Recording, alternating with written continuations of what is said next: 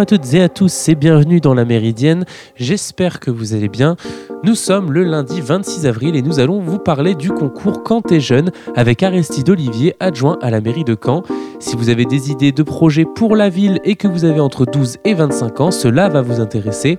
On retrouvera également dans ce numéro Benjamin pour l'actualité sportive. Allez, on commence tout de suite ce programme avec le Flash Info.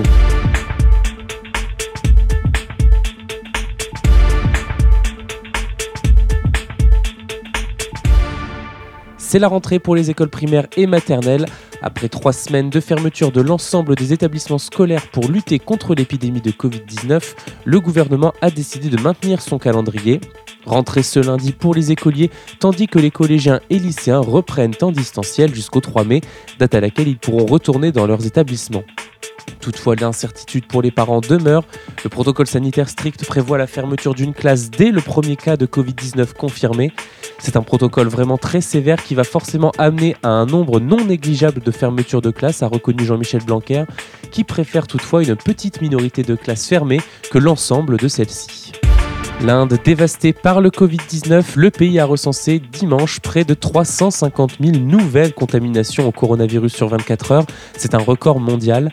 Les autorités locales ont décidé de prolonger d'une semaine le confinement dans la capitale New Delhi pour tenter d'atténuer la pression sur les hôpitaux, confrontés à une grave pénurie d'oxygène.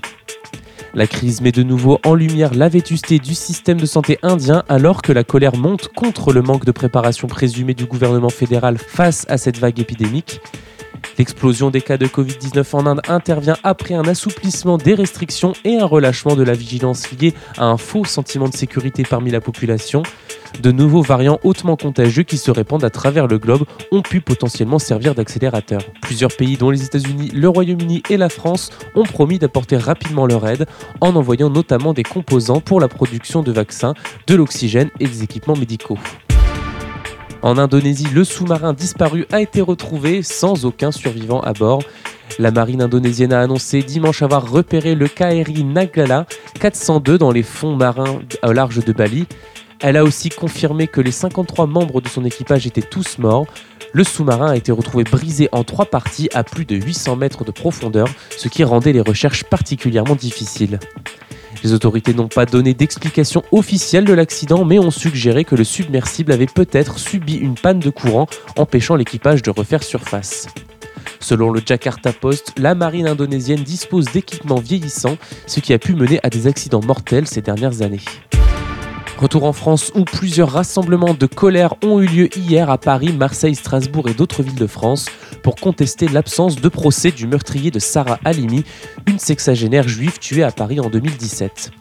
Sous le mot d'ordre Sans justice, pas de république, le rassemblement principal a réuni plus de 20 000 personnes, place du Trocadéro à Paris, à l'initiative du collectif Agissons pour Sarah Halimi. Le ministre de la Justice, Éric Dupont-Moretti, a par ailleurs annoncé hier la présentation fin mai en Conseil des ministres d'un projet de loi visant à combler un vide juridique après que la Cour de cassation a confirmé l'irresponsabilité pénale du meurtrier de Sarah Halimi. Tout en entérinant le caractère antisémite du crime, la plus haute juridiction judiciaire avait confirmé le 14 avril l'abolition du discernement du meurtrier pris d'une bouffée délirante sur fond de forte consommation de cannabis au moment des faits. Cette décision, qui ne remet pas en cause son hospitalisation psychiatrique ordonnée par la justice, a suscité une vive émotion et une forte incompréhension d'une partie de la communauté juive. Plusieurs milliers de personnes ont également participé à la marche lesbienne dimanche 25 avril, toujours à Paris, notamment pour réclamer l'ouverture de la procréation médicalement assistée aux couples lesbiens et aux personnes ayant entamé une transition de genre. Plusieurs personnalités se sont mêlées à la manifestation, telles la réalisatrice Céline Sciamma, l'actrice Adèle Haenel et l'élue écologiste parisienne et activiste lesbienne Alice Coffin. Le cortège danse a réuni 4400 personnes selon la préfecture de police de Paris et 10 000 selon les organisatrices. La manifestation s'est déroulée dans le sillage des débats autour du projet de la loi de bioéthique et du rejet par le Sénat en février de l'extension de la PMA aux femmes seules et aux couples de femmes. Ce rejet a provoqué l'ire des militantes qui ont dénoncé une loi au rabais et une parole lesbienne totalement absente des débats. Voilà pour l'actu en bref. En ce début de semaine, je vous propose de faire une petite pause musicale avant de parler du dispositif Quand t'es jeune avec Aristide Olivier. On va écouter Rick Wilson, le titre c'est Wou Wou Wou. A tout de suite, vous êtes sur Radio Phoenix. Bullshit. My bullshit. Motherfucker, my bullshit. Motherfucker, my bullshit. Let me talk my woo woo. Blase blah, blase blah. My bullshit. Motherfucker, my bullshit. Let me talk my woo woo. Blase blah, blase blah. My bullshit. Motherfucker, my bullshit. Let me talk my woo woo. Blase blah, blase blah. My bullshit. Motherfucker, my bullshit. I don't go everywhere that the wind blow. Shy nigga talk fast, but I move slow. You can plan, you can play, but you been broke. Your fault, they fault, nigga, who knows? From the Atlanta gas station to Dunkin' D's. Chips and cheese, Grand Prix, come roll with me. I was raised by baby D's, Mickey D's, Kenzie to Pulaski Street. And they say that I'm chosen. All the way from Posen to Roseland. Every door that closed gotta.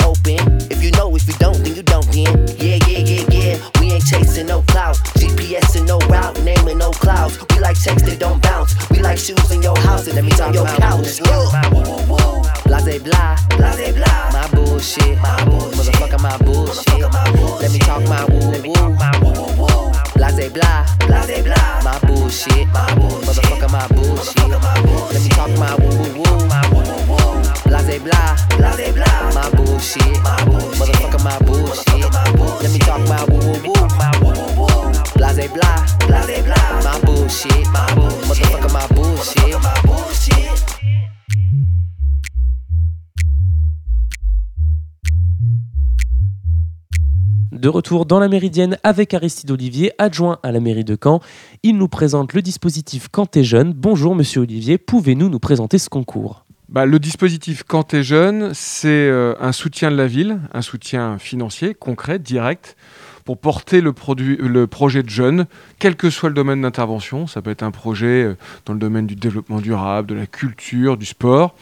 Euh, et c'est un soutien sous forme de coup de pouce pour inciter les jeunes à se lancer dans la réalisation de projets. Alors il y a différents prix à gagner qui s'adressent à différents publics, hein, c'est bien cela? Oui, parce que évidemment, quand on parle de jeunesse, elle est très large et on n'a pas le même type de projet quand on a 12 ou 14 ans et 20 ou 20, euh, 25 ans. Donc l'idée, c'était justement de créer différents prix. Un prix euh, jeune 12-25 ans, un prix euh, du trophée du jeune bénévole, un prix association. L'idée vraiment, c'est d'ouvrir le plus largement possible pour donner justement un coup de pouce et puis inciter aussi les jeunes à donner du temps, à rentrer aussi dans les associations. On va revenir hein, sur les différents prix que vous proposez. Déjà, il y a le prix jeune, c'est peut-être le principal prix de ce concours, celui auquel on pense de suite dans le cadre de Quand t'es jeune. À qui s'adresse ce prix? Alors ça s'adresse à des jeunes de 12 à 25 ans, donc c'est très large, qu'ils soient d'ailleurs euh, constitués en association, en petits collectifs ou même des projets parfois individuels. Et l'idée c'est d'apporter un soutien euh, sous forme euh, bu- budgétaire, hein, un coup de pouce de 300 à 1300 euros selon le, classement dans, ce, type de, projet. Et puis voilà, c'est vraiment l'idée d'accompagner des projets concrets dans des domaines très différents. Si lauréat hein, pour ce prix jeune, c'est bien ça? Oui, c'est 3 et 3 selon les tranches d'âge en réalité. Euh, mais l'idée, c'est d'avoir un premier, un deuxième et un troisième prix. Alors, euh, parfois, chaque année, euh, l'idée n'est pas d'avoir une règle complètement stricte. On est parfois monté à 4 ou 5 prix. Voilà, l'idée, c'est pas de, de- d'enlever certains projets, c'est plutôt d'aller au maximum du soutien possible. Ce prix budgétaire, on le rappelle, ce n'est pas de l'argent de poche, hein, c'est bel et bien une somme d'argent pour mener à bien le projet proposé lors de la candidature au concours. Oui, euh, dès lors qu'on candidate, on doit formuler un budget. Voilà, à partir de ce budget-là, on apporte un soutien, voilà, selon le classement, qui peut évidemment aider à la réalisation de ce projet, euh, mais qui doit effectivement exclusivement être utilisé dans ce projet-là. Alors ce n'est pas la première édition de Quand jeune, pouvez-vous euh, nous donner des exemples de projets ayant remporté ce prix jeune lors des précédentes éditions? Alors par exemple sur le domaine de la vie étudiante, l'année passée, on a récompensé euh, l'association qui, euh, par le premier prix, qui s'était lancée dans la récupération de, serviettes hygiéniques pour euh, les, jeunes filles sur les différents euh, campus. Voilà, c'était cette fois-ci dans le domaine de la santé. À d'autres moments, on a soutenu aussi des projets euh, de réalisation à travers le sport, notamment à travers certains, clubs qui intégraient particulièrement beaucoup de jeunes. Ça part vraiment dans des univers très différents. Mais c'est aussi l'intérêt de ce dispositif, il est ouvert au maximum de projets. Et avez-vous gardé un suivi de ces projets après le concours? Est-ce qu'ils ont tous été réalisés? Alors évidemment, la crise sanitaire a joué sur la réalisation des, projets sur l'année qui, vient de se passer. Antérieurement, sur les premières années, oui, les projets ont été menés à terme euh, et nous, on les suit après parce que le but, c'est vraiment que les jeunes puissent mener, réaliser leurs projets. Évidemment, dans la période actuelle, on fait preuve de davantage de souplesse parce que le contexte parfois empêche la mise en œuvre de certains projets. Les projets de cette année risquent de tourner autour des solutions euh, à la crise sanitaire hein, que nous traversons encore, non? Peut-être. Euh, alors effectivement, les dossiers, de toute façon, euh, moi je les verrai que vers la mi-mai. Euh, et si, ce, si ces besoins se font sentir, bah, la ville répondra présente. Parce que l'idée, c'est pas d'avoir une idée des prix qu'on va donner à l'avance, mais c'est de s'adapter tout simplement aux projets qui sont déposés. Et quel est donc le profil de ces jeunes qui proposent leur projet euh, pour le prix jeune? On a une palette très très large. On a vraiment euh, tous les profils dans des domaines très différents. C'est justement ça qui est assez intéressant quand on rassemble l'ensemble de ces jeunes qui viennent souvent d'horizons très différents, de centres d'intérêt très différents. Eh ben, ça crée une espèce de soirée euh, intéressante parce que les étudiants s'ouvrent aussi aux autres sur des centres d'intérêt qui ne sont pas forcément les leurs naturellement. Et ça crée une grande richesse en termes d'ouverture d'esprit, et ça c'est très intéressant. Alors voilà pour le prix jeune, mais quand t'es jeune propose également un prix association. Pouvez-vous nous en parler? Bah, le prix association, cette fois-ci, c'est moins de donner un coup de pouce, c'est plus de valoriser euh, l'engagement bénévole dans les associations. C'est-à-dire qu'il y a quelques associations sur Caen, même beaucoup. Euh, on a la chance d'avoir euh, un tissu associatif très riche qui ont fait de l'intégration de ces jeunes dans les bénévoles une priorité. Et ben notre objectif, c'est de leur dire bravo et de les récompenser pour cela, parce qu'on sait que pour le futur, l'engagement bénévole des jeunes dans nos différentes associations, là encore, quel que soit le champ d'intervention, c'est une priorité importante. Et quelles associations ont été mises en avant lors des précédentes éditions? Celle qui a remporté le premier prix, c'était euh, l'association euh, de l'Ovalie Canaise dans le domaine du sport, euh, qui avait fait une place dans son conseil d'administration importante à, à beaucoup de jeunes, et donc on les a valorisés pour cela. Enfin, le troisième prix proposé par Quand jeune, c'est le prix Jeune Bénévole. Ce titre est avant tout honorifique et l'idée, c'est de remercier les jeunes bénévoles et reconnaître leur engagement. C'est bien ça? C'est exactement ça. C'était une manière de leur dire merci pour votre engagement, merci pour ce que vous faites.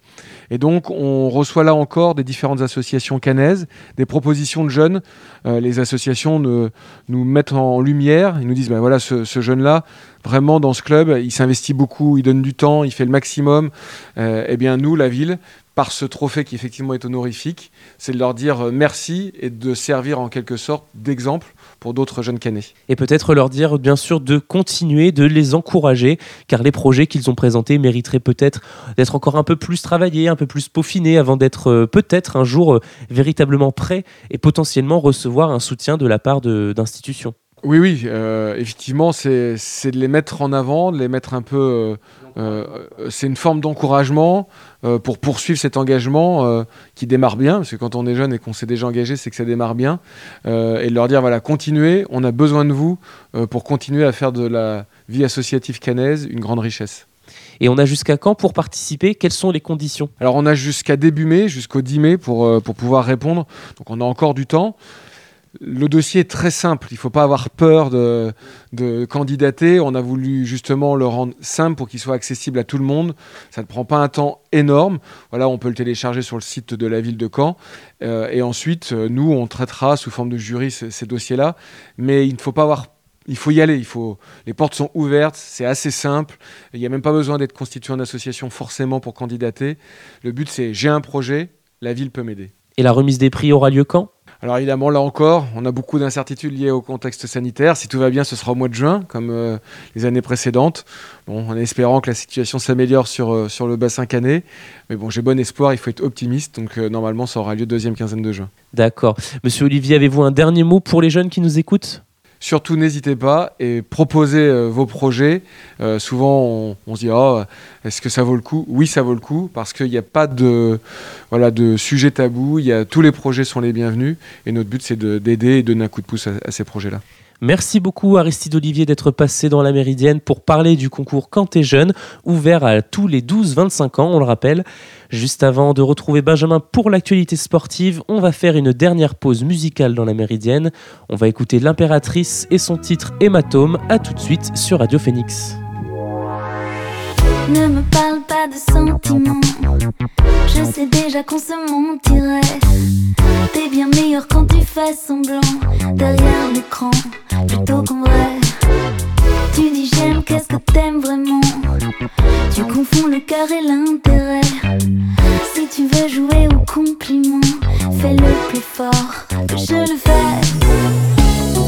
Je t'ai tellement regardé sans rien dire. J'aurais pu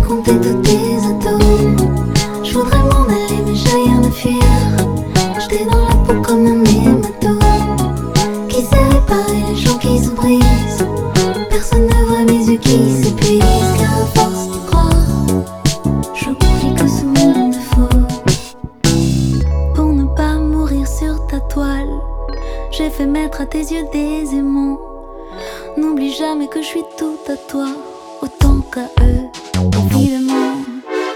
Identique, c'est la photocode. On ne peut compter que sur nos doigts.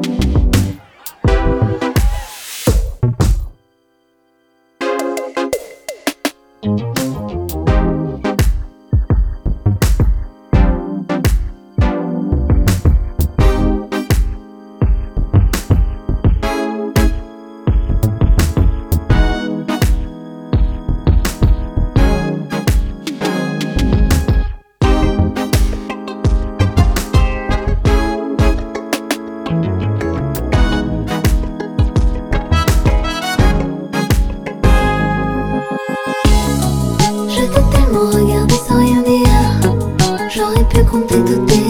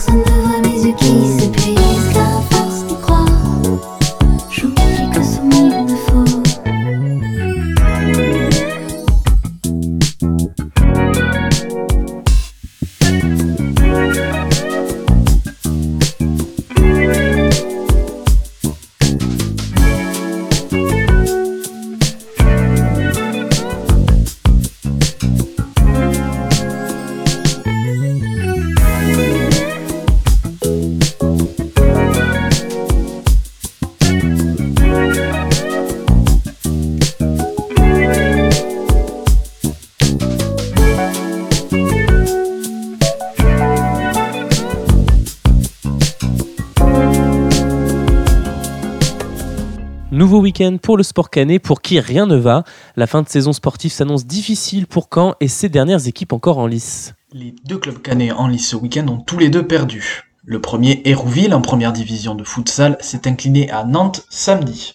Grâce à une bonne première partie de saison, ils sont sixième du classement qui compte 12 équipes, mais la dynamique est inquiétante pour Hérouville qui a perdu 5 de ses 6 derniers matchs. La situation n'est pas rassurante, mais il existe pire avec le Stade Malherbe. Caen poursuit sa série négative avec une défaite à Sochaux samedi, restant ainsi sur 10 matchs sans victoire. La situation est très inquiétante pour le SMC qui est désormais un point devant le barragiste qui joue demain. En plus, il ne reste que 3 journées et Malherbe va devoir affronter 3 équipes qui jouent la montée en Ligue 1 avec Auxerre, Toulouse et Clermont. La Nationale 1 se rapproche dangereusement. Grande semaine pour le cyclisme avec la Flèche Wallonne mercredi et le monument Liège-Bastogne-Liège hier. Au cœur de cette semaine, il y a un homme qui est passé proche de la perfection. C'est Julien Alaphilippe avec tout d'abord une démonstration mercredi. Le mur est le territoire de Julien Alaphilippe. La célèbre montée finale de la Flèche Wallonne a vu une nouvelle démonstration du français mercredi dernier. Le champion du monde a été parfaitement placé toute la course et impressionnant de facilité. C'était donc tout à fait normal qu'il ait été le seul à suivre Primoz Roglic lorsque le Slovène lance son attaque dans le mur du Puis sans même vraiment attaquer, juste en imposant son rythme, Julien Alaphilippe s'envole et personne ne peut l'empêcher de s'imposer. Le coureur de la Quick Quickstep remporte ainsi sa troisième flèche wallonne, rejoignant ainsi un groupe très fermé composé de seulement quatre autres cyclistes, dont notamment Eddy Merckx. Le français devance Primoz, Roglic dans un duel franco-slovène que l'on a retrouvé en fin de semaine.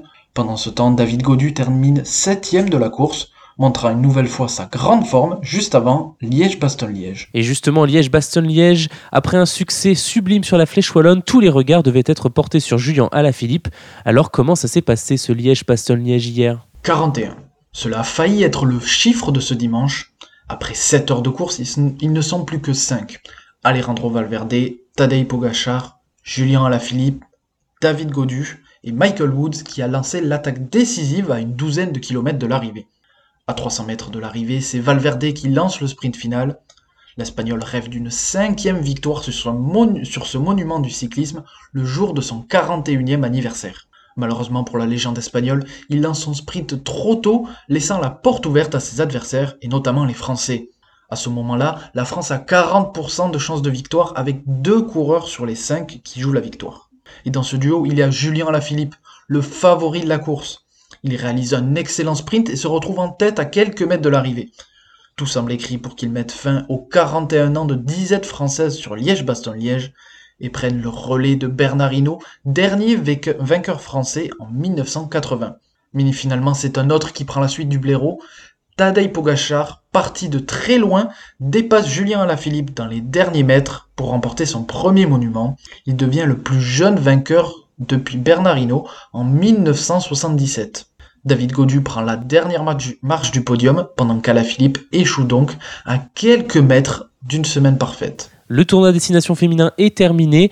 Samedi, la finale annoncée et tant attendue avait lieu entre la France et l'Angleterre. Malheureusement, le festival offensif attendu n'a pas eu lieu et les Bleus ont une nouvelle fois échoué sur la dernière marche. La malédiction continue pour le 15 de France avec 8 défaites consécutives contre l'Angleterre. La déception est grande d'autant que les opportunités étaient là pour les Bleus. Elles ont inscrit un essai à la 30e minute qui a été refusé à cause d'un en avant sur la passe finale avant de lâcher un ballon à 5 mètres de la ligne et à 10 minutes de la fin. Les Anglaises ont quant à elles fait la différence dans les derniers instants des demi-temps avec un essai dans les dernières secondes de la première avant de confirmer leur victoire avec une pénalité à quelques instants de la sirène de fin du match. La finale entre les deux équipes qui avaient inscrit plus de 100 points dans le tournoi se termine sur le petit score de 10-6 en faveur du 15 de la Rose, qui remporte son troisième tournoi consécutif. Malgré tout, le bilan pour les Bleus est positif, qui sont passés proches du titre tant convoité dans la finale, après avoir survolé ces deux premiers matchs. Elles auront la possibilité de mettre fin à la malédiction contre l'Angleterre la semaine prochaine avec un test match avant de les retrouver dans un an pour les poules de la Coupe du Monde en Nouvelle-Zélande. Les championnats d'Europe de gymnastique ont eu lieu la semaine dernière et à trois mois des Jeux Olympiques, il y a une jeune Française pleine d'ambition qui semble déjà prête avec un nouveau titre européen. Mélanie de Jésus dos Santos est pleine d'ambition et ses actions suivent ses mots. La gymnaste a clairement annoncé qu'elle voulait être l'une des meilleures au JO et elle s'en donne les moyens. Grâce à une prise de risque récompensée par les juges, la Française est devenue ce dimanche championne d'Europe à la poutre en devançant la championne olympique en titre, la néerlandaise San Wevers. C'est le quatrième titre continental pour la Martiniquaise de 21 ans, après le général en 2019, et deux titres sur le sol en 2018 et 2019. Elle doit encore peaufiner son travail sur les barres asymétriques qui ont posé problème durant ces championnats d'Europe, mais une chose est sûre, Mélanie des Jésus dos Santos est lancée pleine d'ambition pour essayer de tout détruire sur son passage dans quelques mois à Tokyo. Merci beaucoup Benjamin pour cette page sportive, on te retrouve lundi prochain. Et nous arrivons à la fin de cette émission, j'espère qu'elle vous a plu. Pour un nouveau numéro de la Méridienne, je vous donne rendez-vous demain, même heure, même fréquence. D'ici là, portez-vous bien et passez une bonne journée sur Radio Phoenix.